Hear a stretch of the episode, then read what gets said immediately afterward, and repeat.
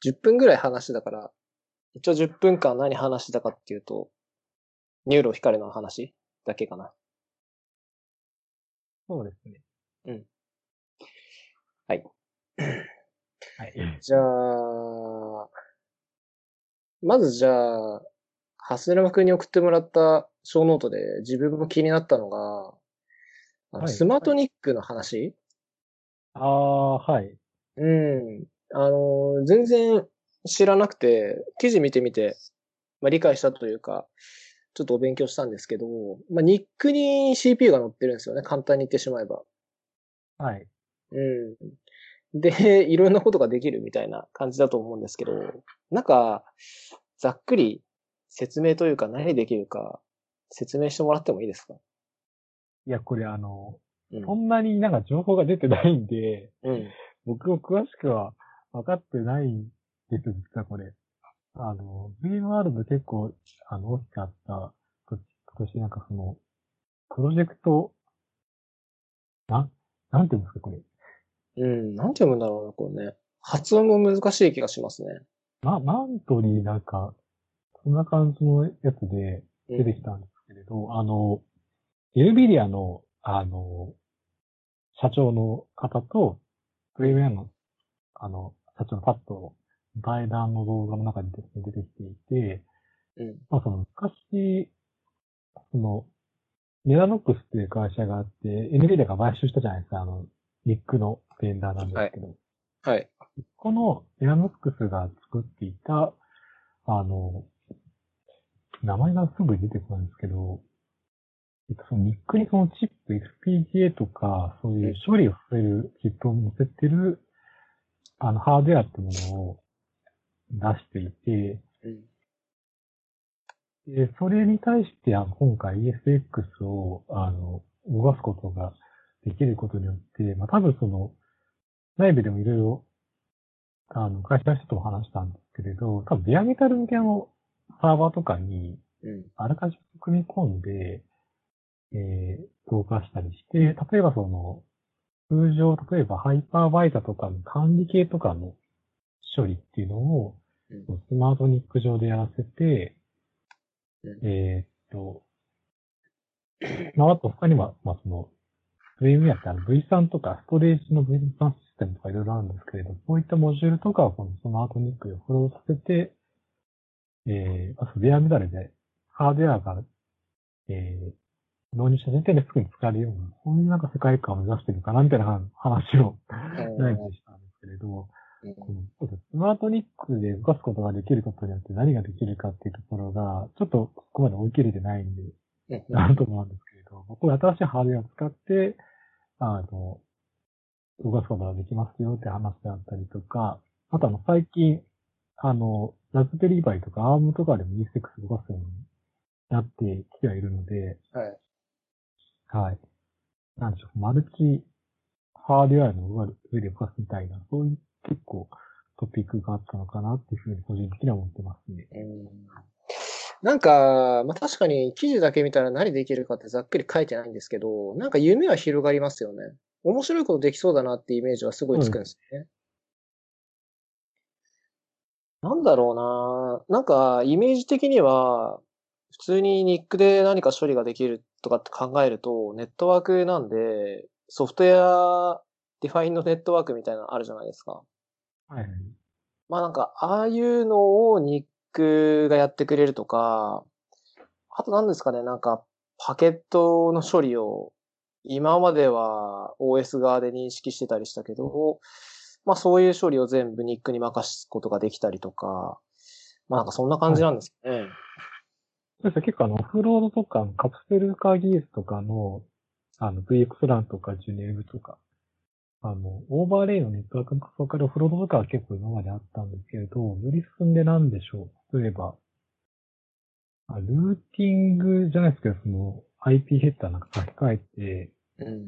処理したりとか、うんあと結構アプリケーションレベルで、例えば、あの、HTTPS とか TLS の暗号化とかのところをオフロードしたりとか、ああ、なるほど。なんかさ、難しい独自のアルゴリズムを作って、なんかそれをなんか、スマートニック上で処理させてやっちゃうとか、あと CPU 処理をなんでしょう、その、スマートニック上で分散してやらせたりとか、結構 FPGA に近いところはあると思うんですけれど、なるほど。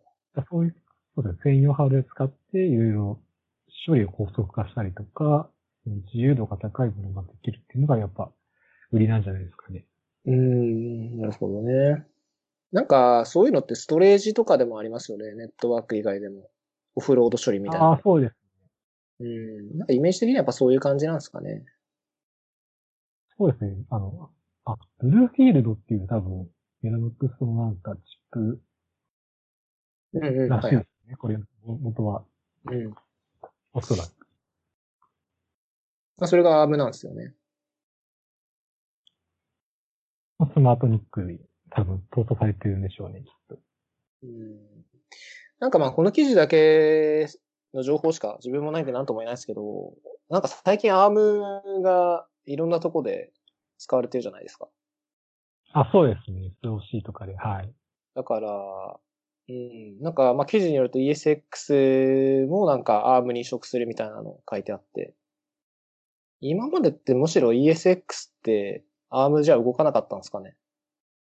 まあ今までは動いてなかったですね。あの、去年ぐらいの VM ワールド、18年とか10枚とかだったんですけど、一部あの、ARM で、あの、X86 以外で動かすっていうのは、あの、デモとか、デモレベルでちょっと出てはいたんですけど、今あの、やっと ISO イメージみたいな形で配布されて、二人になってるんで、うん。はい。結構大変だと思います。あの、別のアーキテクチャで、ハイパーまで作るのって、CPU の命令セットが違うと思うので、そうっすよね。まあ、アプリケーション的なやつはもう多分全部ビルドし直し、ARM 用にビルドし直しで、おそらく動かないのとかは多分もう直すしかないって感じになるんで、まあ、ほぼ、なんだろうな、2倍というか、同じようなことを、同じようなこととか開発してんだろうなっていうイメージはあるんで、まあ大変だなとは思いますけどね。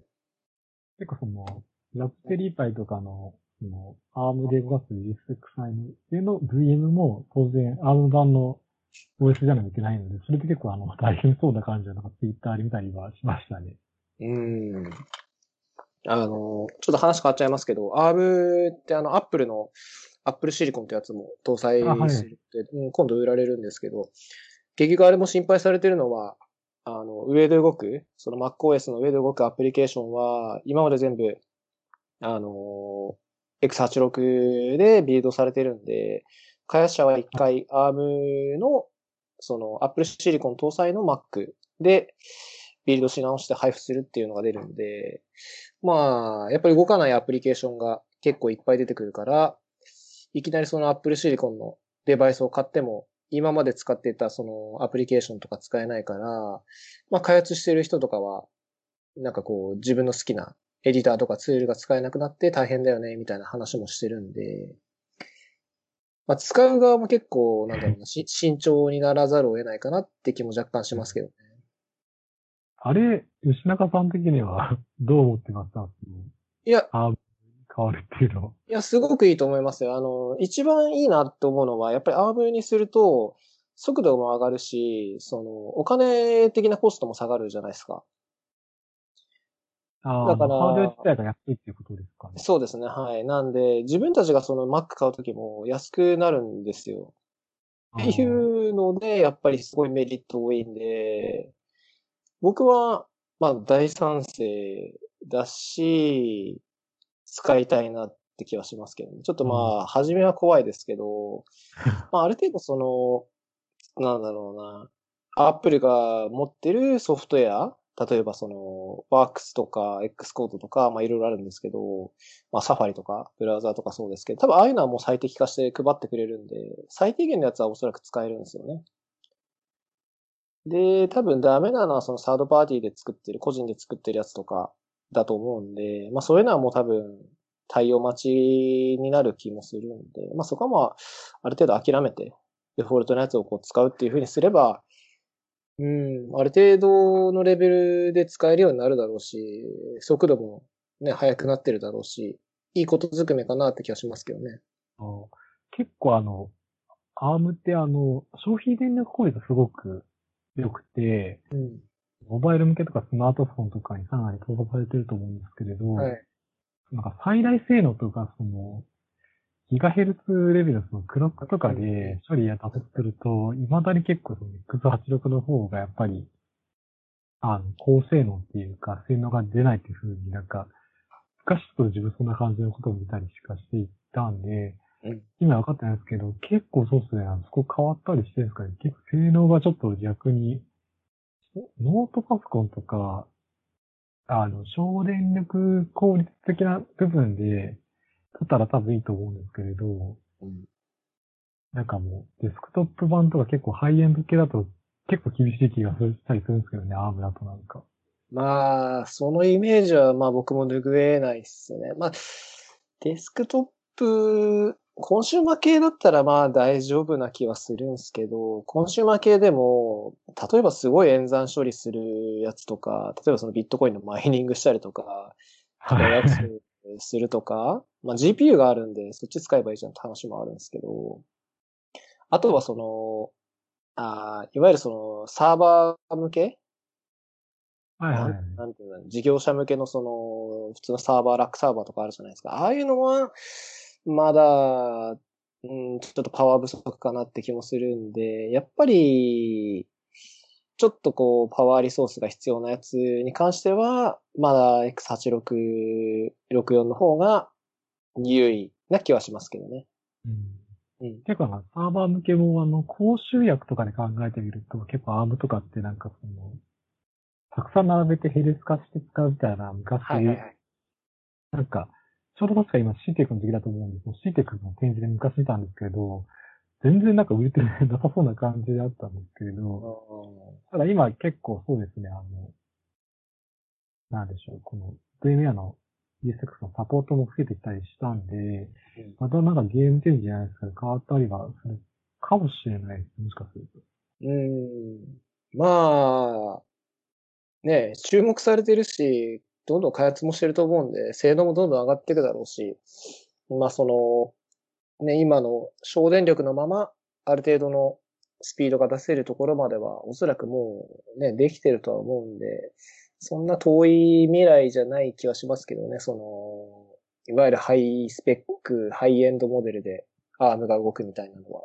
うん。うん。そんな気はしますかね。ちなみにさっき出てたプロジェクトなんとかは、えー、モントレーでしたね。モントレーは本当です。すいません。カリフォルニア州の街の名前を取ってるみたいですね。はい。はい。ありがとうございます。うん。まあ、アームで、さっきちょろっと出た、ラズパイの上で ESX 動かすっていう話？はい。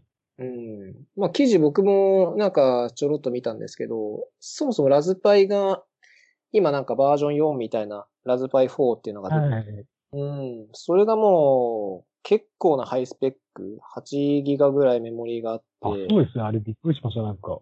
うん。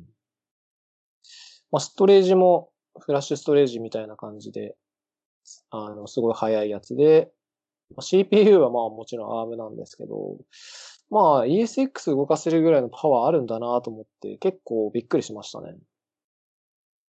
なんかあの、V3 っていうあの、さっき言った、あの、ソフソフトウェアでなんかそのストレージの分散ストレージを作ったやつがあるんですけど、それのなんか1ノードとして、あの、どっちの、もう3ノード V3 って必要なんですけれど、どのノードが今、あの、プライマリーかなのかみたいな、そういうなんか制御が1台必要なんですけど、それに組み込んで使ったりとか、そういうケースだと結構その、ノード数を削減できたりできるんで、うん。そうみたいなやつとかもありましたね、なんか。うんまあ、なんかちょろっとね、一台デバイスというか、物理的に欲しい時には、すごい簡だろうし、安価に手に入るんで、さすがになんだろうな、プロダクションで使うっていうのは、ちょっと厳しい気もするんですけど、なんか検証とかで、ちょろっとなんだろう、本当に物理ホスト欲しいんだけどって時に、数千円でこう一個ピョロって買ってインストールできて動くんであれば、なんかすごい、なんだろうな、はかどるというか、今までこうね、1台ホスト手に入れるのに、ね、リードタイムとかお金とかかかってたけど、なんかその辺が全部取っ払われて、簡単に検証できるんであれば、うん、なんかすごいいいなっていう印象でしたけどね。結構なんか、エッジコンピューティング用途みたいなところもやっぱ考えてる感じは、昔聞きましたね。その、アーム向けの ESXi とか。ああ、なるほど。まあ、あれですよね。要するに、なんだ車とか、その医療デバイスとか、本当にそのユーザーが使う末端のデバイスに、まあそういうの入れて処理させるみたいな感じですよね。そうですね。うん。ロボット、ロボティクス系ですよね。なるほど。わかります。いろいろな評価ボードってありますね、なんか。NVIDIA もなんか、確かに、うん。あの、開発用キットとか出してるのが、最近ってなんか、ええーと思ったんですけど。うん。まあ、開発ボードもなんか結構するのはするんですよね。まあ、一個買えばいいんですけど。高いやつは高いんですよ。そうですよね。うん。まあでもね、ちなみになんか、さっき記事で見たやつだと1個3500円ぐらいだったかな。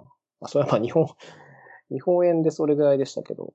なんかラズパイの、その、なんだ、ラズパイってその、なんて言えばいいんだろう。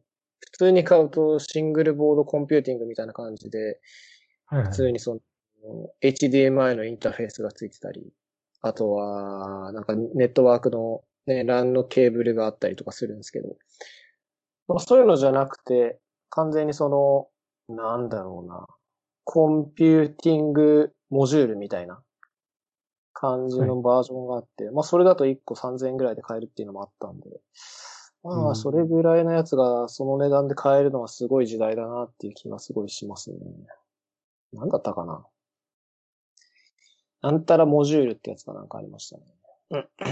さっきに、コンピュートモジュールか。価格は25ドルから。まあ、これは基本的にその、なんだ、これ単体で使うわけじゃなくて、さっき言ったみたいになんか評価ボードみたいな上に乗せて使うとか、えー、まあ別の、なんだ、なんて言えばいいんだ既存のその基盤の上に乗せて、まあラズパイのリソースを使うみたいな感じの、えー、用途だとは思うんですけど、まあ大体これ35ドルで使えるんで、うん。すごい安いですね。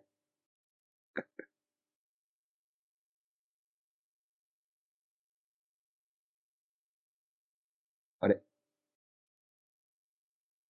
あ、すいません、今の救急車、ミュートにしてました。あ、僕の声聞こえてました、あ、聞こえてますよ。あ、じゃあ大丈夫だ。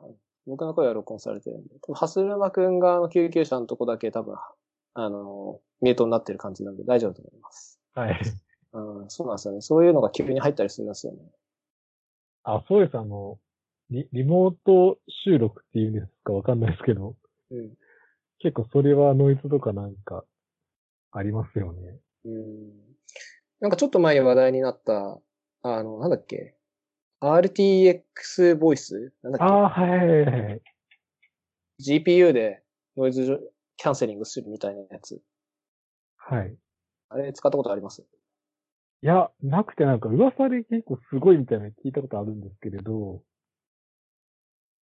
あれでも、マイマイク入力からなんかその、授業してくれるんですが、その救急車と通っちゃうと入っちゃう気がするんですけれど。うん。いやでもそこを、あの、アウトプットするときに、えっ、ー、と、全部除去して出してくれるらしいんで、えー、本当に自分の声だけらしいですよ。しかも、あんまりレイテンシーないらしくて、いわゆるそのなんだ、あの、オンラインミーティングとか、その、ライブ用で作られてるんで、全然その、レイテンシーっぽい、例えばその喋った声が処理をしたせいで、なんか1、2秒遅れるとか、なんか3秒後に声が聞こえるとかっていうのはあんまないらしいですよ。へえー。うん。すごいですね。便利らしい。あの、あれですよ、YouTuber とかすごい人気ですよね。YouTuber に人気という。使ってるんですか？うん、ゲーム配信者とかにはすごいなんか使ってるっていうの聞いたことありますけど。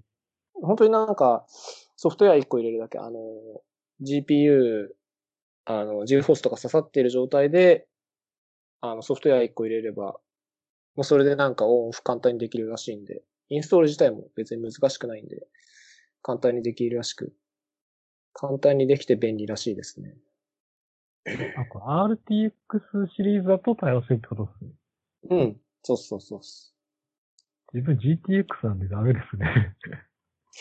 あー、どうなんだろう。でもなんか、あ、どうなんだろうな。Windows とかのアプリは提供されてるんですけど、ちょっと話違うかもしれないですけど、Linux は確かなく、Linux はなんか有志の人が作ってましたね。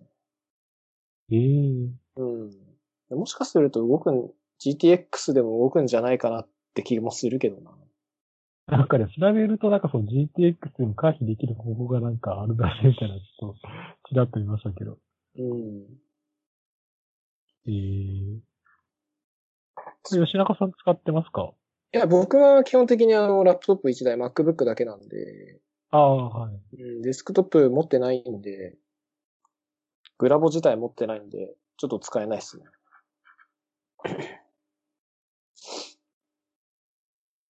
スーブ君は作業するときは、はい。あれですか？ラップトップですか？それともデスクトップ？デスクトップですね。おー。それには積んでるんですかね？あの、ブラ GeForce の GTX は積んでるんですけど、ん RTX じゃないんで、ああ、なるほど。はい。なるほどね。GTX って、あれですよね。千なんちゃら系ですよね。あ、そうです。あの、1000いくつとかですね。うん。なんですか、ゲームするんですか？そういうわけじゃなくて。あ、最近はあんましですけど、昔あの、チームラの PUBG とかやったことありますね。うん。なるほど。スティームゲームやるんですね。なんか PUBG がなんかみんな、YouTube とかでみんなやってたんで、なんか試しにやってみようと思って、おーはい、やったりしました。全然快適ですか ?60fps で、ぬるぬるですか？あー、いや、あの、私はやつあの、1050ti っていうか、あの、本当にお安い、2万円ぐらい買えるってなんで、まあ動けばいいかなぐらいでやってるんで、多分、60fps は出てないと思いああ、ます。そうなんだ。ええ FPS はね、60S ぐらい出ないとやっぱり、カクカクだとね、負けちゃうし、うん、やりづらいしで、ちょっと大変ですよね。いや、全然炎上税なんで、普通に。そんな、いやいやガチじゃない。ええいや、僕もやってみたいんですよね。ゲーミング PC 欲しくて。うん。ずっと欲しい欲しい言ってるけど、未だに買ってないですけどね。いやね。まあ、クラウドゲーミングとかあるじゃないですか。あれとかも、はいはい。うん。面白そうだし、やってみたいし、そのために、ね、 NURO 光引いたっていうのもあるんで、魅力ではありますよね。うん、今だと、日本で展開されてるのは、あ、あるんですかね、そもそも。なんかアップル、そう、NVIDIA のやつは結構よく見ますけどね。ああ、何ですか、 GeForce Now みたいなやつでしたっけ？あ、そう、それですね。あははあれ日本でできるんですね。あれ、普通にできるはずですね。あ、本当だ。できますね。むしろこれしかないんですか？あの、Google が出してるやつあるじゃないですか。ああ、はいステはい、はい。ーディア。 Stadia でしたっけ？あれは日本でもうできるんですかね？ステーディいや、あれはなんか US 限定みたいな、なんか、Amazon 確かやってましたよね。なんかそのゲーム的なやつもなんか、あれ全部 US 限定だった気がしますね。ア。うん。日本はまだダメっぽいかなうん。どうなんですかねまあデバイス、まあデバイスというか専用コントローラーとか多分必要だと思うんですけど、まあ、ちょっとプレイ動画とか見てる感じはものすごく快適にできてはいるんですけど、じゃあそれが本当にいざ自宅でやったら同じような快適さが出るっと、まあ、なんとも言えないですからね。そうです。回線とか結構依存しそうですよね。あとはあれですかね。タイトルが何対応してるかとか、まあ結構大事な気がしますけど、ね。ああ、確かに。うーん。やりたいゲームなかったら、あれですもん、ちょっと、うーんって感じですもん。ザ・ GeForce Now のタイトルを、なんか流れてるんでざっと見てる感じは、えー、有名度、ちょっと知らないのもありますけど、フォートナイトとか、あはいはいはい。とは、デッドバイデイライトとか、その辺はありますね。PUBG はあるのかな？なんか確かあった記憶がありますね。うーん。あと、エースコンバットとかもありますよ。個人的に気になったんですけど。PUBG じゃ検索しても出ないのか。レイヤーなんたらって消すんじゃないのああ、そうですね。略称だと出てこないかもしれない。ああ、でもなんか出、出ないな。検索が悪いのか。版でなんかで PUBG やってるかみたいな記事はありましたけど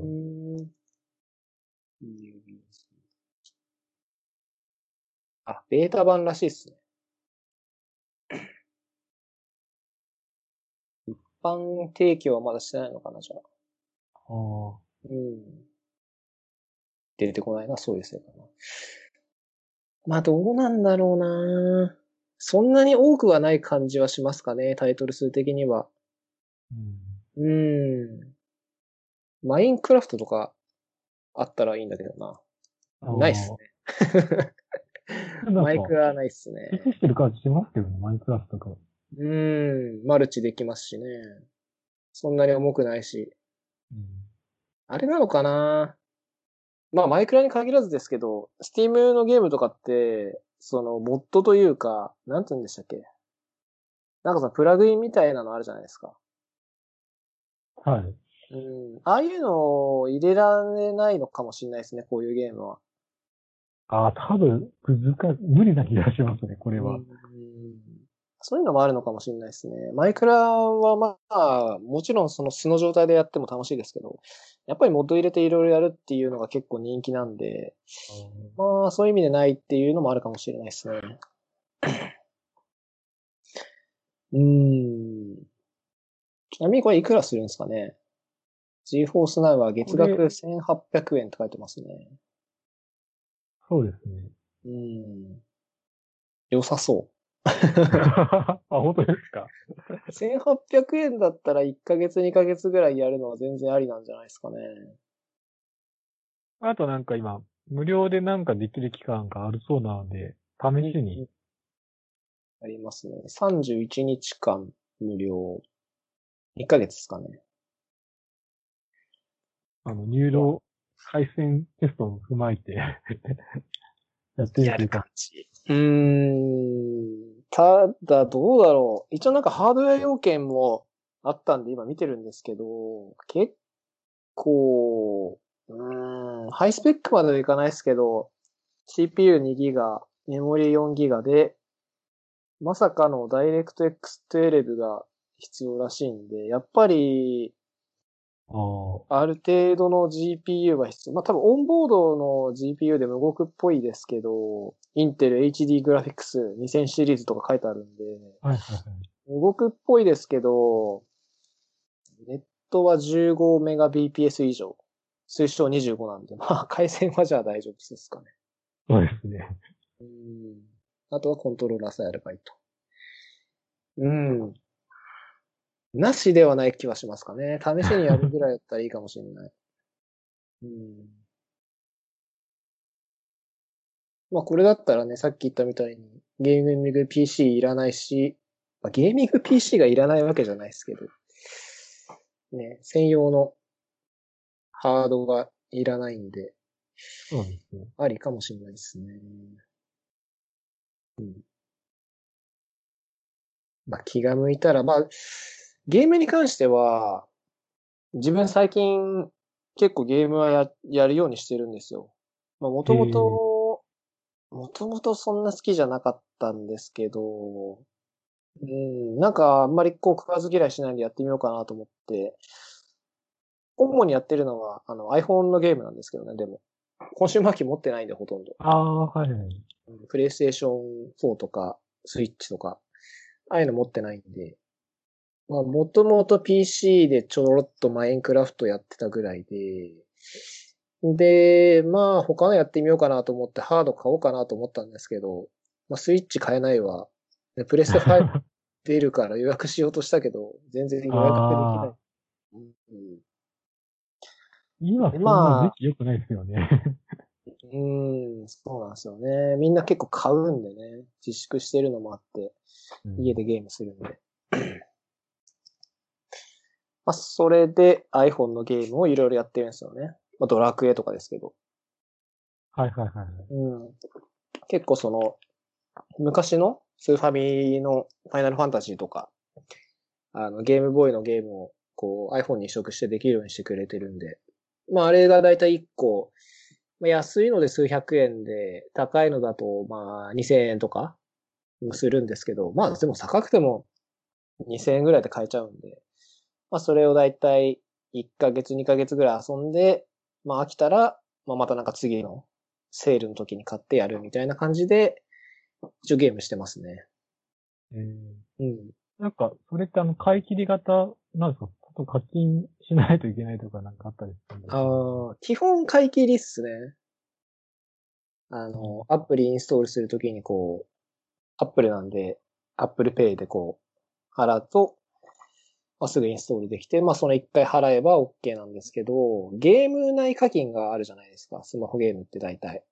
はい、あるというか、できるじゃないですか。機能としてできるんで、あのー iPhone に移植したときに、なんかそういう要素を入れて、ゲーム内で課金できるような仕組みを入れてるゲームもありますね。ああ。うん。例えばですけど、僕がやったやつだと、えっと、普通の RPG のゲームで、えっと、なんだっけな、名前忘れちゃった。ドラゴンクエストモンスターズ、なんとかなんとかってやつ、2だったか3だったかわかんないですけど、はい男の子と女の子が出てきて、えー、敵を捕まえて育てて、で、それでこうクリアするっていうゲームなんですけど、基本それは、もともと、えっと、で、ゲームボーイだったかなあの、3DS だったかで出てて、で、まあ、それクリアしたら終わりだったんですけど、iPhone に移植したときに、えっと、オンライン対戦、うん、ができるようになっってはい。て、で、そのオンライン対戦をするのにお金がかかるっていう感じですね。ああ。それはなんか追加エディション的な、そんな感じなんですかね。なんかま、毎月というよりかはなんかその、オンライン対戦版だとなんかこの追加のカーみたい。えっ、と、なんかそれも一回物議を醸してたんですけど、当初は、なんか、えっ、と、サブスクリプションモデルで、もし翌月になりたいんだったら、確か908円ぐらいだったか、そんぐらいだったんですけど、払ってねだったんですけど、なんか変わったのか、もしくは、そのユーザーが誤解してたのかわかんないですけど、まあ一応公式から買い切りですよっていう感じでアナウンスされて、一回そのオンライン対戦チケットみたいなのを買ったら、以降、ずっと、えー、対戦できますっていう感じで案内をされてたんで、えー、一応それに関しては一回買い切りタイプですね。結構なんかオンライン対戦だとなんかそのマッチングシステムとかでその、インフラとか、やっぱり自費かかると思うんですよね。毎月、徴収したいって気持ちは確かわかるんですけど、買い切りなんですね。うん、それは買い切りでしたね。えどうなんだろうな。まあ、そういうの、まあそういうクラウドを使ってオンライン対戦実現してるようなサービスって、まあもちろんいっぱいあると思うんですけど、なんかこう、多分月の利用状況とか利用人数とか分かってるんで、まあそれに合わせてこう、毎月見直してるんじゃないですかね。えうん。うん。徐々に徐々に。なんかあれですね、PS もスイッチもなんかその、オンライン対戦版だとなんかその、特に会員取るだけでいいんだだったんですけど、今だとなんか毎月、あの、月額何円みたいな感じになってるああ、はい。結構そういう傾向はなんか強いかなと思ったんですけど、うん頑張ってるんですね、あの、芸人さんは。うん。まあ、まあユーザー、難しいですよね。そのサブスクリプションモデルって、例えばですけど、うん、まあいっぱいあると思うんですけど、その、オオンラインビデオのやつとか、フルとかそういう Amazon プライムとかもそうなんですけど、はいはいはい。うん。なんだろうな。まあ僕とかはもうなんか慣れちゃってるんでそんな気にしないですけど、ユーザーからするとやっぱ一回買い切りの方が、なんか安心するというか、そうそうそう、費用面的にこうね、例えば解約忘れちゃってて、なんか一年ぐらい払い続けちゃうって多分あると思うんですよね、ケースとして。だからまあ、そういうのを考えると、まあ、買い切りモデルの方がユーザー的には嬉しいんですけど、まあ、サブスクリプションモデルにするなら、やっぱり安くするっていうのは、売る側としては多少気にしてるんじゃないかなって気がしますけどね。まあ最低でも1000円以下的な感じなんじゃないですかね。どうだろうちょっとわかんないですけど。いや、1000円以上ちょっとさすがになんか、躊躇しますよね。ちょっと金額ん。的にも。なんかもう1000円以上になると、その、なんか、なんだろうな、コンテンツってよりかは、もうなんかインフラってイメージがすごいありますね。生活インフラみたいな、その水道代とか、はいはい。うん、なんかそういう方がイメージ的には強いですね。あトータルでどっちの方がいいのかっていうのもなかなか難しいところですよね。その何十円とかでやる、やった方がいいのか、それとも何百円で解禁にして、やった方がいいのかとか、うん。変わっちゃそうっすね。難しいっすよね。ちなみに、今なんかそういうの、コンテンツサブスクリ、サブスクライブしてるのあります？ああ、私はやっぱ、あの、アマゾンプライムぐらいですね。うんあと、ニンテンドースイッチ持ってるので、あの、ニンテンドーオンラインでしたっけ？あれはやってますけれど、うんそのくらいですかね。うんプライムは今はあれですか？年、年額払いにしてます月額払いにしてますあ、年額にしちゃってますね、あの、ああ、ですよね。安いので。うん。5000円だか6000円ぐらいでしたね、確か。あ、なんか、ね、値上げしたんでしたっけ？なんか、うん。ちょっと値上げしたんですよね、確か。気がついたらなんか高くなったんですよ。よく知らない全然もう、見てなかったんで、よくないですね、ちゃんと。ニンテンドースイッチのオンラインのやつは300円ぐらいでしたっけ？あ、そんくらいですね。うん。ですね。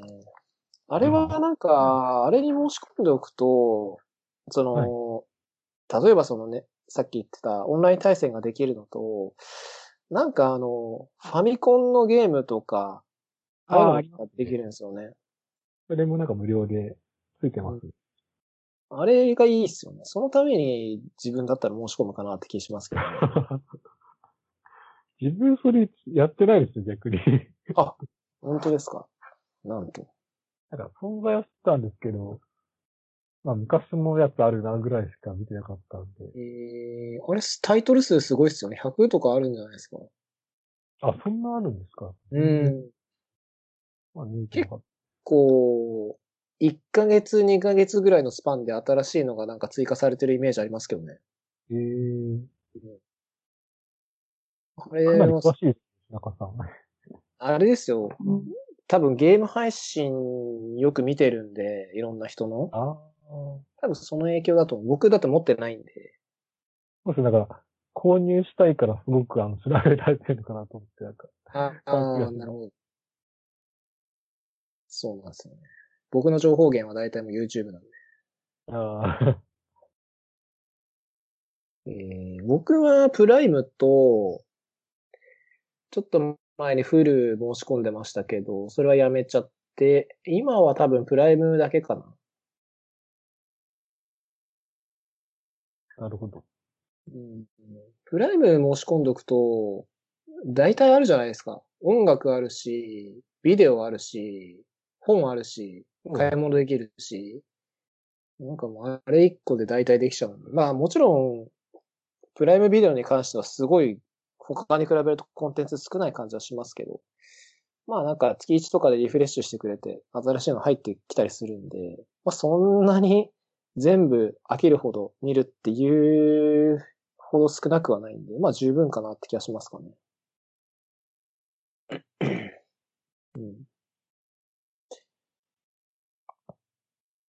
ちなみに、プライム会員で、この間、あの、プライムデーってあったじゃないですか。あ、ありましたね。セールですよね。はい。あれ、なんか買いました？いや、あれ、セール始まったなって思って見たんですけど、結局何も買ってなくて、あの、あー平日だったんで、なんか普通に仕事してましたね。あーいや、なんか、買いました、吉中さうんは。ーん。まあ、プライムデーがあるのは知ってて、始まった、確かあれ、今回なんか、だいたい、セ ープライムとかのセール、アマゾンのセールって、朝の9時からなんか始まる、始まって、えーはまあ、うん、それでまあ、何日か後に終わるんですけど、なんか、今回のプライムデーはなんか、その日が、日付が変わった ?0 時から始まったらしくて、はい。まあそこのスタートの時からいたわけじゃないんですけど、いつもは朝9時から始まったら9時から一応スタンバイをしてるんですけど、今回はえー0時だったんで、あの、スタートはできなかった、一緒にスタートできなかったんですけど、一応まあ翌日朝起きて見てみて、まあ、あーって感じで、初め見た時はもういいかなと思って、自分も買うのやめようかなと思ったんですけど、まあ多分、なんだろうな、使命感みたいなのが湧いてきちゃって、うんこのセールはそのプライム会員の人しかはい。買えないセールなんだから、買うかなと思って、えーっと、水と、えーっと、あとなんだっけな。水と米と、水と米と、食料品。そうそうそう、食料品を、基本的には安いやつ買って、それで終わりって感じですね。あーうん。ちょっとなんか意外でしたな。セール、こんななんか、余して感じな、感じかなと思ったんですけど、意外と、使命感が出ちゃう感じなんです。うーん、まあ、本当は当初は買わない予定だったんですけどね。なんか、うーん、こう、ページをこう、見てると、買いたくなったんで、まあ、とりあえず買おうかな。まあ、そんなでも、あれですよ何万円とか買ってないです。確か水が1000いくらで、米も1000いくらだったんで、2、3000円ぐらいしか買ってないですけどね。私なんかあの、基本 PC パーツとか SSD とかメモリ結構見てたんで、はいはい安いなぁと思いつつもなんか結局買ってなかったですね。なんかね、なんか、いや、本当に頑張ってこう安くなってるやつも当然あるんですけど、なんかこう、ねえ、うーん、いまいち安くなってないのとか、うん、あとなんか、結構探すの大変じゃないですか、あの、アマゾンの。ああ、確かにそんな。ことないですか？なんか、若干これ、ソートとかなんか分かりづらいなって毎回思うんですけど。わかりづらいっすね。うーん、ピンポイントで欲しいのがあるときとかは、まあでもそれでも探すの難しい気がするかな。なんかあの、人気上昇中とかあるじゃないですか。はい。ページに。まあなんかああいうのをちょろちょろ眺めてて、うん、米があったから米買ったとか、自分はそんな感じです。うん、なるほど。あとはなんか、まあプライムに限らずなんですけど、そのアマゾンのセールって、もうなんか中国の業者あのめっちゃ多いですよね。うん。あの、なんつうんでしたっけ？アマゾンマーケットプレイスだったかな、確か。はい。あれですごいね、中国の業者が売ってて、2020年、令和最新モデルっていう入ってるやつはもうほとんど。あるあるですよ、そのワード。うんああいうの見ればすぐわかるんでいいんですけど、もうああいうのばっかでもう探すのも嫌になっちゃう感じは若干しますけどね。結構デジタルガジェット系もそれ系多いしね、同じ商品がたくさんなんか出てますよね、大体画像撮ってやつなんか。そうなんですよ。だから、なんか、それで探すテクニックで、あの URL になんか、マーケットプレイスを除外するクエリを付与することで、そういう中国系のマーケットプレイス全部除外するっていうなんか、検索クエリの投げ方があるらしくて、なんかそれがちょっと話題になってましたね。みんな同じなんですね、考えることは。そうなんですよ。はい。えー、っと、ちょっと初め録音10分してなかったんで、今40分ぐらいですね。そうです、ね。あと、なんかあります？私の方は、うん。あ、そうですね。最近、お家のネットワークをうん、展示化したんですよ。はいはい。あの、普通、まあ、LAN ケーブルで 1GBps だったと思うんですけれど、はい。あの、ちゃんとルーターとかスイッチとか展示を使って、うん。動かしたっていうのが最近アップデートした私のなんか。うん。どうですか？いや、もうあの、快適になりましたよあの、ストレージとかをなんか、うん。V3 使ってるんですけど、それとか、あと V モーションとか、あの、家のインフラのやつが早くなったので、あんましその恩恵を受ける人っていないとは思うんですけれど、うんまあ、あの、でもインターネット回線自体は、あの、普通に1ギガなんで、うんちょ、ちょこっとしたのがなんかいろいろ放送化されたんで、いいなっていう感じで、はい、自己満足してますね。それは、あれですか？有線のみって感じなんですかね、やっぱり。あ、有線だけですね。うん。でも有線だけでも、まあ、例えばですけど、その家電とかでもあるじゃないですか。あの、なんだ？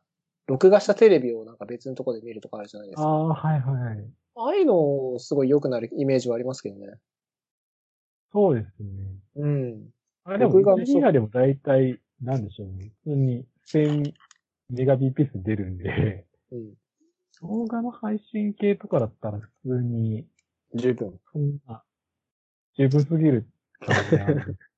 ああいうのコピーとか、うん。VM レベルなんかコピーするとか、そうなるとやっぱ、あの、高速化された方が絶対いいんで、うん。まあ、一般のご家庭は多分展示は多分必要ない気がします。ただ、Wi-Fi6 とか最近あの新しい Wi-Fi 規格が出て、はい、あれなんかギガ BPS 超えてるらしいんで、スマートフォンもなんかそのくらい出るみたいな時代らしいんで、それとかは結構いいかもしれないですね、系は。うん。線が固定回線早いみたいな、そういうことはできると思うんで。うん。Wi-Fi6 とかは、まだ対応してるデバイスがね、多くないんで、ルーターが対応してますって言っても、ね、デバイス、端末つなぐ側が対応してないとね、大体ダメなんで、なかなか難しいですけどね。難しそうな感じがしますね、若干。うん、まあまあね。ちなみにその展示系は、何ですか、デバイス的にはどんなやつ買ったんですか？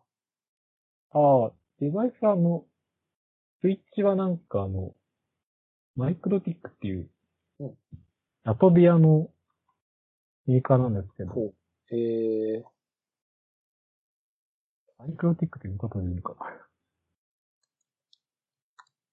ちょ、出てきますね。はい。で、そこであの、2、3万円ぐらいで、あの、16ポートとか24ポートの電子スイッチが買えるんで、おお一番安いやつだとなんか、4ポートの展示のちっちゃいスイッチでなんか1万5千円ぐらいとかから買いたいのできるんで、ー。例えばナスとかちょっとなんか、あの、置いてるときはそれ使うと結構高速化できたりとか、結構 YouTube でもレビューしてる 人が結構言ったりしますね。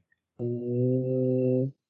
これ、どこ、どこで買ったんですか？この、マイクロティックっていうところの、一応なんかページに、販売ページというか公式ページに買えるページあるんですけど、Amazon とかで買えるんですかね？これあ、Amazon でも、日本の Amazon でも買えますし、あの、海外サイトから普通に買えるんで、あの個人輸入みたいな感じになってますけど、はい。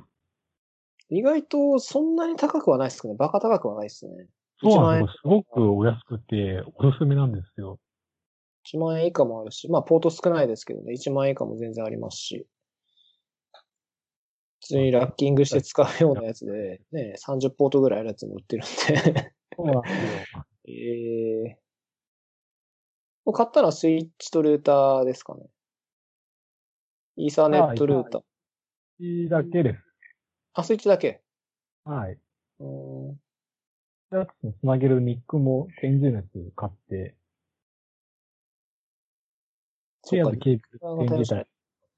はい。うんなるほどね。ケーブルって普通のケーブルなんですかねあれなんかキャットとかなんかあるじゃん。キャット6とかなんか7とかあるじゃないですか。あ、あの違辺はうんですか？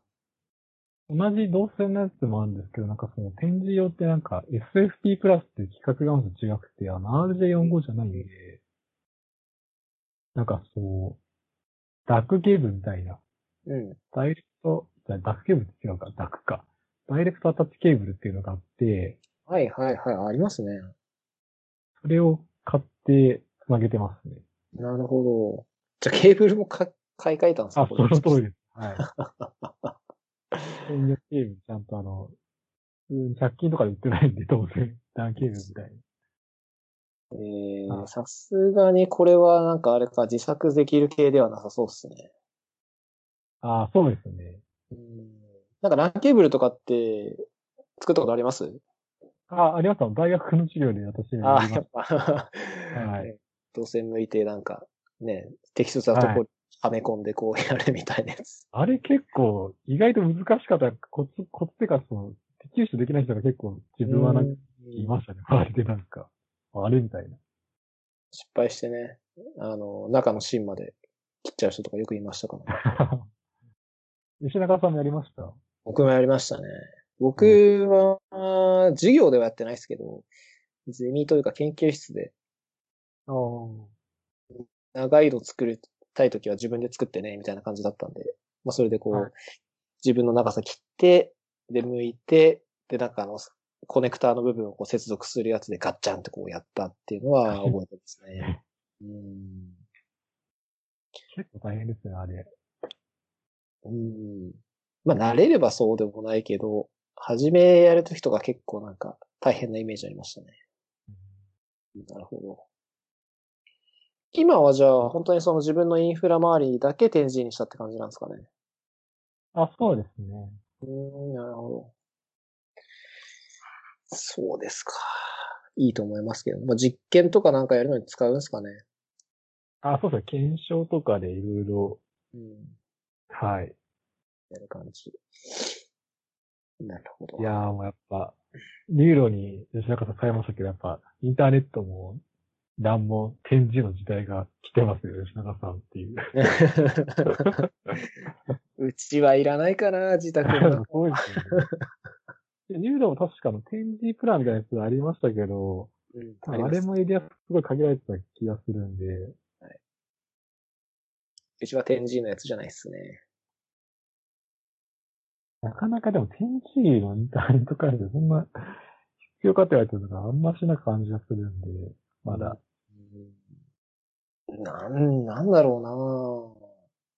ちょっと用途もあんまり思い浮かばないっちゃ思い浮かばないかな。さっきのまあ、クラウドゲーミングも展示レベルで必要な感じもしないですし、ゲーム以外でもまあコンテンツダウンロードとかも別にまあ、展示やればもちろん時間は短くなりますけど、まあ、ねえ、そんないるかっていうと、うんっていう感じだし。なんか動画配信とかなんかもう家族がたくさんいていっぱい使うんですとか、そういう、うんよ 4K 放送とかそういうなんか 8K とあかそういう時になったら出てくるんですかね、なんか、そうですね。高ビットレとか。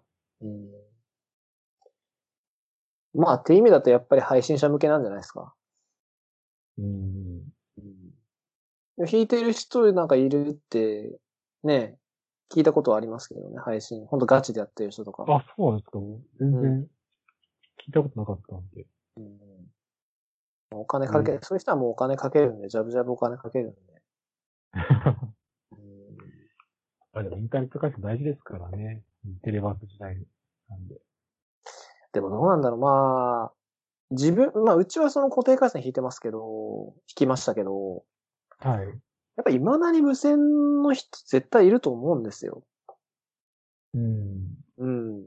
で、しかも、最近だと、そのね、iPhone でも 5G 使えますって話も出てきてて、ああ。まあ、ちょっと近い話、近い将来はまだないと思うんですけど、いわゆるモバイルの通信だけで、実は全部賄える時代も来るんじゃんって気もしなくもないんですよね。うん。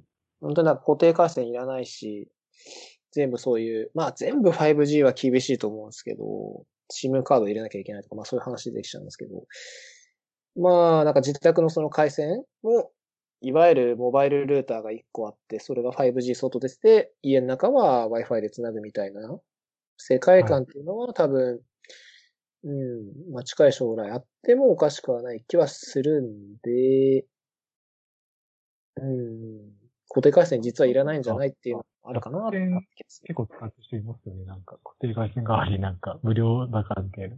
はいはい。楽天アンリミテッドでしたっけ？あ、それですね。うん。いますね、使ってる人。まあなんかいろいろ問題も出てましたけど。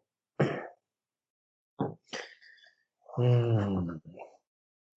なるほど、ね。それで、あの、どんな時も Wi-Fi の行政指導が、そういえば、ニュースになってましたね。子供会はね、うん、やってしまった。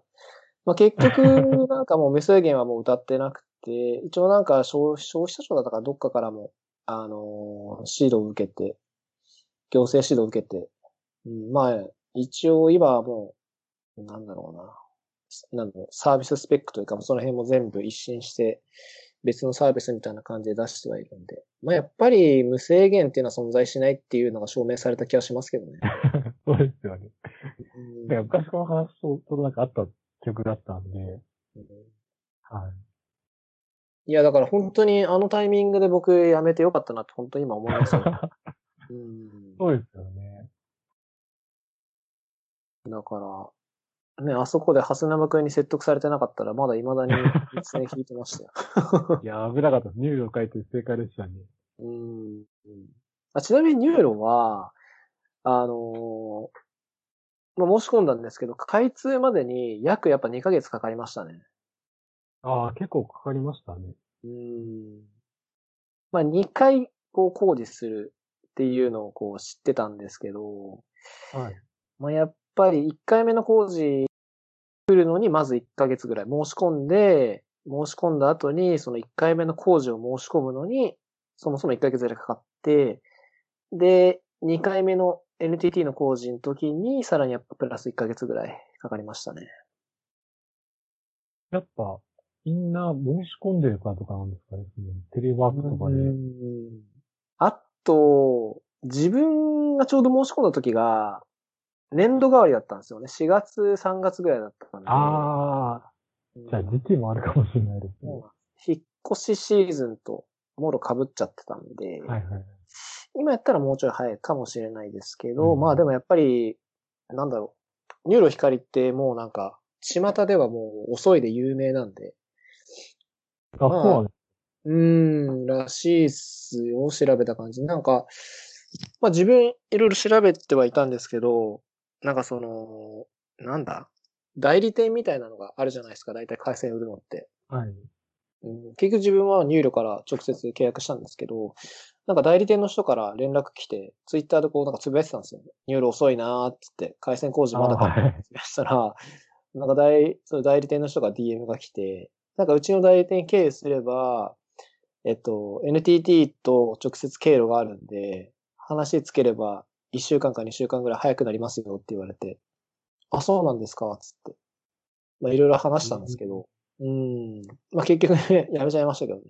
あの、明日欲しいんですけど、つったら、明日はちょっと厳しいですねって言われて、まあじゃあいいです。つって。これは無理すぎですね。そうなんですよ。あ、で、そうか。で、その時に、その、前使ってたのがそのどんな時も Wi-Fi だったんですけど、それを解約して、 NURO に申し込んだんで、2ヶ月ぐらい実はネットワークがない状態になりかけたんですよ。えー、自宅の。うん。それはもう仕事できなくなっちゃうんで、まずいなってことで、あの、なんだろう。えーっと、なんだ。 SIM フリーのモバイルルーター買ったんですよ。ああ、一はい。うん。で、SIM カードだけ契約して、それで1ヶ月半ぐらい過ごしてたんですよ。ええうん。どこだったかな？ちょっと名前忘れちゃったけど、100ギガぐらいの SIM 売ってるところ？容量的に確か。そういうのあるんです。うん。一応月額3000円ぐらいだったかな？月額3000円で、えー、1ヶ月100ギガだったかな？回線はソフトバンクだったかドコモだったかちょっと忘れちゃいましたけど、でそれで買って SIM カード買って、えー、SIM フリーのルーターに挿して、で、あとはそれでテザリングしてって感じでしたね。危なかったですね。そうなんですよ。だからその2ヶ月かかるとは思ってなくて、さらっとどの時の Wi-Fi を解約してしまったんで、ちょっと危なかったです。いやー今快適ですね。今は快適です。この、まあ、こ今のやつは普通にスカイプで話してるだけなんで全然大丈夫なんですけど、やっぱり動画、動画じゃねえや。あの、配信、まあ、ライブしないですけど、録音したのをアップロードするのとか、あとはストリーミングするのとかは、めちゃくちゃ快適なになったんで、すごい良かったですよ。ぜひぜひうん活用してくださいって感じです。ああ、でも、そっか、もう一個ちょっと NURO 話だとあって、あの IPOE ちょっと話したじゃないですか、初めに。はい。なんか、あ、あのーなんだったかな？忘れちゃったんですけど、IPOE を有効にしてるせいで、なんか繋がんないサイトとかあって、ちょっとそれは困っ、ちょっと困った時ありましたね。一回その時だけ、なんか IPoE 切って V4 だけにしてアクセスできるようにするっていうのをちょっとやった記憶がありますね。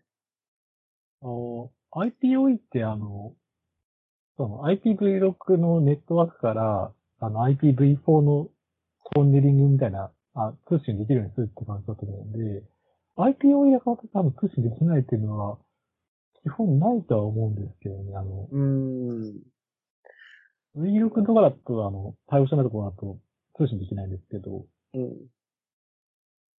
あ、そっか。じゃあ IPOE はそのまんまで V6 だけ切ったって感じか。かもしれないです。うん、そうだったかな。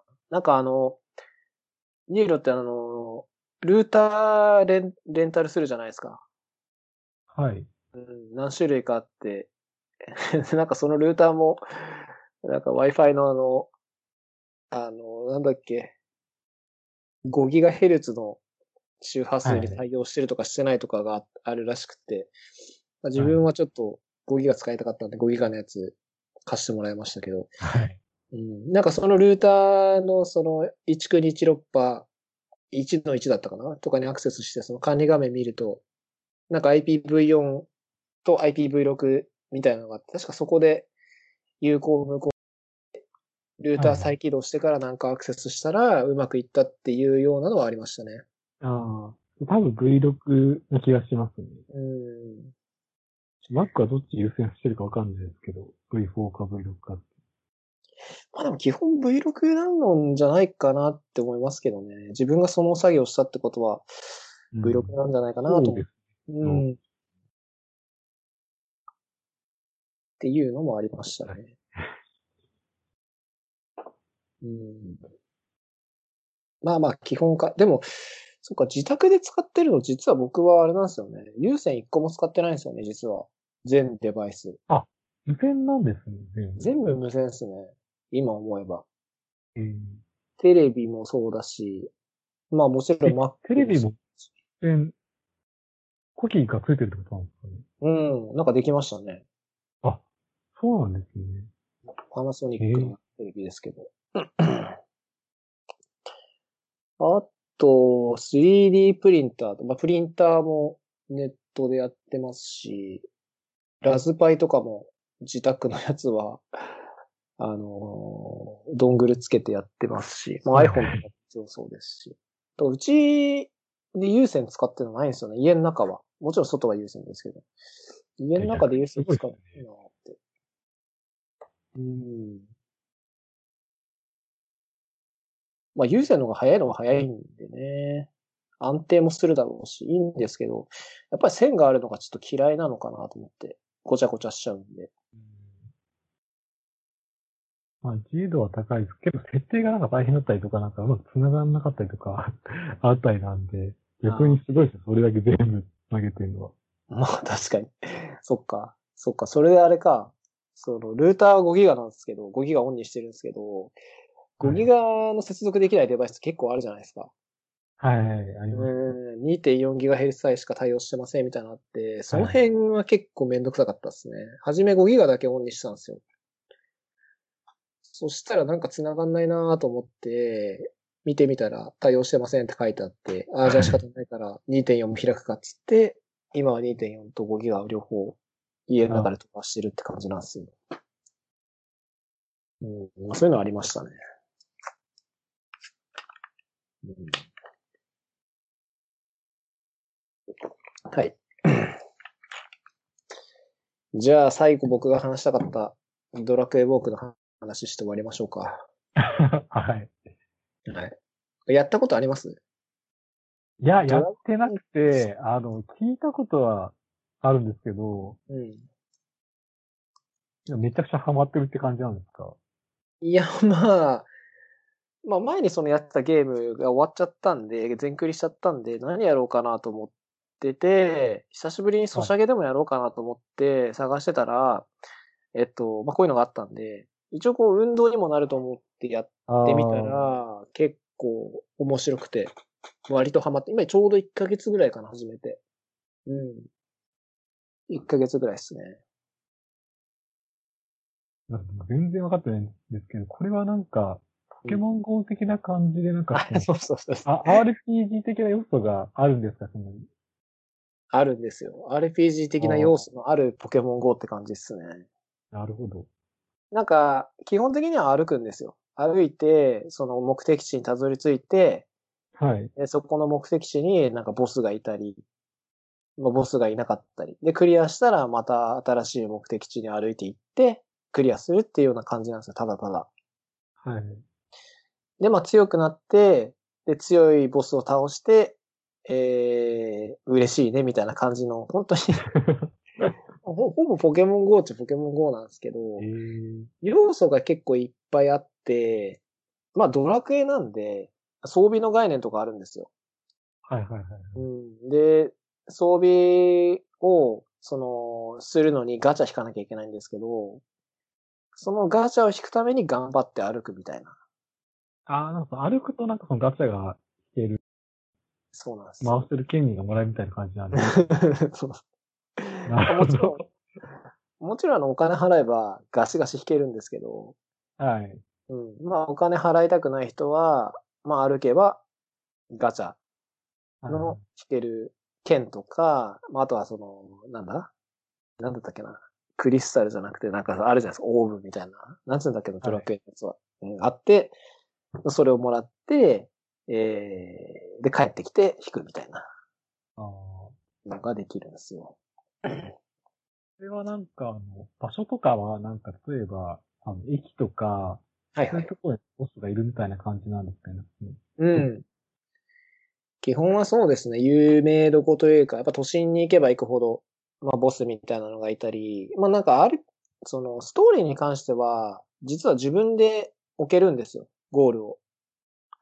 うん。うん。マップ、自分のその、例えば家の周りの中で、半径何メートルぐらいなの ?500 メートルぐらいのこう地図が出てきて、で、そこにこう、あらかじめ、えー、目的地の候補みたいなのが出るんです。例えば、なんとか公園とか、えっ、と、はいはいはいスー、スーパーとか、なんかそういうのがいくつか出てきて、その中から1個選んで、そこを目的地にして歩くって感じなんですよ。ええー。うん。だから、あのー た例えばもう今日歩きたくないなと思ったらすごい近く設定するんですよ。ああ、はい。とかもできちゃうんですよね。で、その、例えばそのさっき言ってた、大きい駅とか、都心の駅とかには、じゃあ何が出るのかっていうと、なんかあの、ポケモン GO とかである、レイドバトルってあるんですよ、ポケモン GO に。みんなでこう集まって戦うのがあって、そういう駅に行くと人がいっぱいいるんで、えー、まあそういうレイドバトルみんなでできるんで、えー、駅とかではそういうゲームをするっていう感じですね。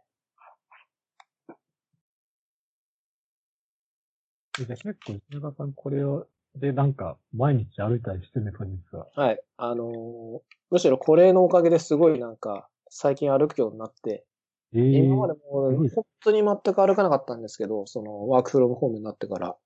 はい。一応なんかこのドラクエウォークは、1日何歩歩きますかっていうのを設定できるんですよ。目標みたいなのがあって。で一応なんかその目標を達成するともらえるのもあったりして、今3000歩を目標にしてるんですよ、1日。はい。で、一応まあ、サボってる日も あるんですけど、だいたい歩いてますよ、3000歩は。ええ多い時は、あの、休みの日とかは普通に1万歩ぐらい歩くようになりましたよ。すごいですね。うんで、僕 iPhone でやってるんですけど、iPhone の、あの、ヘルスケアっていうアプリがもともと入ってて、基本はそこのデータをもとに、えっ、と、ドラクエウォーク側がこう、歩数のデータとかを参照してるんで、ヘルスケアのデータ結構正確に出るんですよ。あの、歩いた歩数とか、あと距離とかも出してくれるんで、はいはい。それを見ると、うんまあ、多い時は本当に8キロ、7キロとか歩いてますね。すごいですね。うん。僕もゲームしながらだと全然意識しないんですけど、改めてこうなんか履歴見ると、わ結構歩いてるなっていうのがあって、まあ、ゲームも面白いですし、僕はまあ好きですし、まあ健康にもある程度いい材料になってるんで、結構今までやってきたソシャゲの中では一番なんかこう、やりがいがあるゲームだなっていうのを思ってま。すね。うん。これ結構あの、なんか、今日どこ行くから、なんかやっとこうって感じじゃなくて、あの、ブラックウォークでなんかここ行きましょうって出たから行くっていう感じなんですかね。ああ。一応なんかそういうのはないんですよね。あ、あくまでも全部自分で設定する感じにはなってますね。はいはい。あの、ゲーム側がここに行けっていうのは基本的にはないですね。うんうん。自分で設定して歩きましょうとか。で、まあ、さっきちょろっと言ったんですけど、大きい駅とかにはボスが限定的に出るんで、まあそこに行ったりするんですけど、さすがにその移動は、あの、電車使ったりはしますけどね、多少は。でも家の周りにこう、家の周りでもなんか多少こうイベントというか、あの自分が設定した目的地以外に、なんかじゃあ例えばここに行くと、なんかアイテムがもらえますとか、ここに行くとちょっと強いボスがいて倒すと経験値がいっぱい入りますとかあって、そういうところはもう歩いていきますね。うん。なんかこういうのってなんか、なんでしょう、その、コラボレーションじゃないんですけれど、なんか、例えばその、プロモーションとかで、うん。あの、ここに行くと特典ありますっていう感じで、その、はいなんか昔、大津王っては言葉ありましたけど、そんな感じでなんか、できたりするとなんか、ああ、どうなんだろう。なんか自分始めたばっかで、多分これちょうど 1, 一年、1周年らしいんですよね、始まって。で、僕ちょうど1周年ぐらいの時に始めてるんで、1年前のことわかんないんですけど、僕が始めた時は、あの、サントリーとコラボしてて、街の中にサントリーの自動販売機あるじゃないですか。よく。はいはい。よくというかわからないですけど、でサントリーってあの、有名なのだとコーヒーのボスっていうのがあって、はボス缶あって、で、その自動販売機の近くに行くと、えっ、と、なんかアイテムが出てきて、で、それをゲットすると、なんかその、サントリーのオリジナルのそのアイテムが手に入る。で、それをなんか強い武器と交換するみたいなのはありましたね。い。あ、やっぱやってるんですね、やっぱそういうやつ。やりますよね。うんあとなんかあったかな自分が見たのはそれぐらいだったかな他にはもしかしたら過去にやってるのはあったかもしれないですけど、うん、今やってるのはそれぐらいじゃないかな。は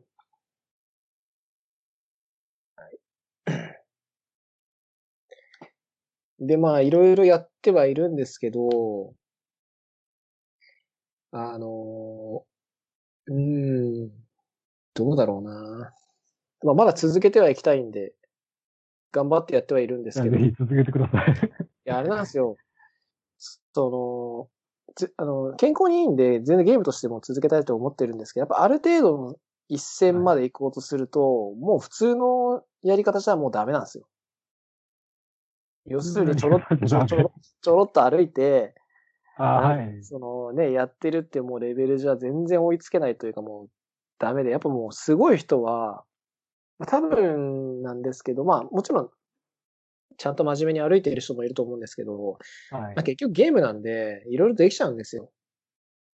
あーさっきなんか、歩数稼ぎ、稼ぎ系とかですか、なんか。そうそうそうそうそう。だから、まあもちろん頑張ってやってる人もいるんですけど、もうすごいやってる人はものすごいやってるんで、ちょっとそのレベルにまで行くのは厳しいかなって気はするかな。その、例えばなんですけど、なんかご当地イベントみたいなのもあるんですよ。ポケモン GO とかでもなんかはいはいはいで、なんか例えば、えっと、なんだ、北海道だけ出るポケモンがいますとか、四国にだけ出るポケモンがいますとかあると思うんですけど、ドラクエも、ドラクエウォークもあって、もうそうなると、やっぱ移動手段がだいぶ厳しくなったりするんで、車持ってる人とかもピューンって行っちゃったりするんで、ちょっとそこまではできないかなっていう感じはするかな。はい。うんなんか競う要素とかあるんですか？なんかその、さん歩いてる人の方が強いみたいなそういうなんかあったりするんですかねうんなんか一応ランキングがありますね。よくわかんないですけど、僕も。ランキングっていうのがあって、なんか今週頑張って歩いた人、この人ですみたいなのとかあるんですけど、えー数字を見るととんでもない数字なんですよ。人間が歩ける。歩いたのかみたいな、そうそうそう疑いの出てくるような数字なんです。うんちょっとシーンはわかんないですけどね。わかんないけど、ちょっと自分が、じゃあ例えば自分がその数字を出すために歩けるかっていうと、ちょっと歩けるレベルじゃないんで、うんそこまで行くのはちょっと厳しいかなとは思ってるんで、まあある程度楽しんだら、一応なんかゴールもあるんですよ。ゴゴールというかなんだろうな。もちろんソシャゲなんでゴールはないんですけど、どのコンテンツ追加されちゃうんでゴールないんですけど、なんかそのレベルの上限とか、あとはなんか装備の、こう、なんか強さの上限とか、まあそういうのもあるんで、まあある程度その鍛えたら終わりにしようかなと思ってますけどね。まあでも健康にいいからいいですよね。うん。それがすごく、なんかモチベーションにもつながってるからな。なんかこう一日、ね、今まで100歩とか200歩しか 歩いていなかったのに、急にこうね、グラフで3000とか4000とかっていうのになると、はいはい。うんなんか体にもいいんじゃないかなっていう気持ちになって、なんかモチベーションが上がるというか、生活全体のモチベーションが上がる気もしてるんで、なんかそういう意味でもいいですね。そうです。自分はなんかポケモン GO 昔やってましたけど、すぐやめちゃったんで。あーポケモン GO もね、うん、やっぱりあれもこう、なんだろう、すごい人はすごいじゃないですか。あ、やり込んでる人とかなんかですね。うん強くしないと倒せない敵とか言って、もうそういう人はもうガンガンこう、ね、なんだ？課金というか、なんか課金するとなんか強くなるんですよね、あれ。よくわかんないですけど、僕も。うん。すごい人はすごいですからね。あマイティスやのが一番いいんじゃないですかね。うん。そうっすね。まあ、い今1ヶ月ちょうど、ほぼ1ヶ月ぐらいできてるんで、まあ、あと1ヶ月後ぐらいになったら、まあ、また別のゲームでやるっていうのもありかなと思ってるんですけど、まあ、とりあえずはもうちょい続けようかなと思いますね。頑張ってください。はい。えちなみにじゃあ、えっと、まあ僕はなんかそのゲームに頼って、ちょっと運動するようになったんですけど、ハスルマ君はなんか意識的に運動とかしてます？今。ああ、最近はあんましないんですけど、走ったりは、そうですね、やってて、うん。一応それはなんかあの、年に何回かの、ハーフマラソンとかあの、あ、はい大会行ったはいはい、言ってましたね。出るはいはいっていうやつやってたんで、それうで、そのためになんか、やってましたね。やってましたねっていうのは過去形ですけど、今はどうですか？あの、マラソン大会自体が最近、あの、延期とか中止になっちゃって、で、走っては、本当にたまにはいるんですけれど、ちょっと最近あの、土日ちょっと疲れがちでなんかずっと寝寝てたりするんで、ね、よくないですね。テレワークになったんで、はい、あの、朝走ったりはできるようにしやすくなったんで、やった方がいいと思うんですけどね。うん。はいまあ、走んなくていいと思うんでね。多少やっぱ外出た方が気分転換にもなるんでね。いいと思いますよ。うん。日を上げるの大事ですからね。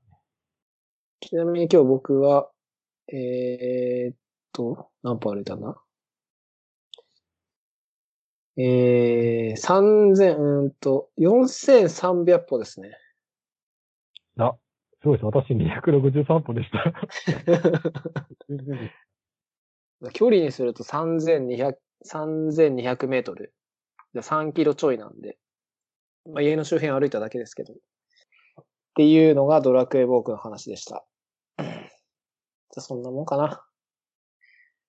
なんかあとあります？いや、私は大丈夫です。大丈夫ですか？わかりました。まあ、大体1時間、あ、まあ結構話した。1時間20分話しましたね。結構話しましたうね。ん、結構話しました。じゃあ、はさむくんは年内は終了ですんで、また来年よろしくお願いします。はい、よろしくお願いします。はい。じゃあ、ありがとうございました。ありがとうございました。はーい。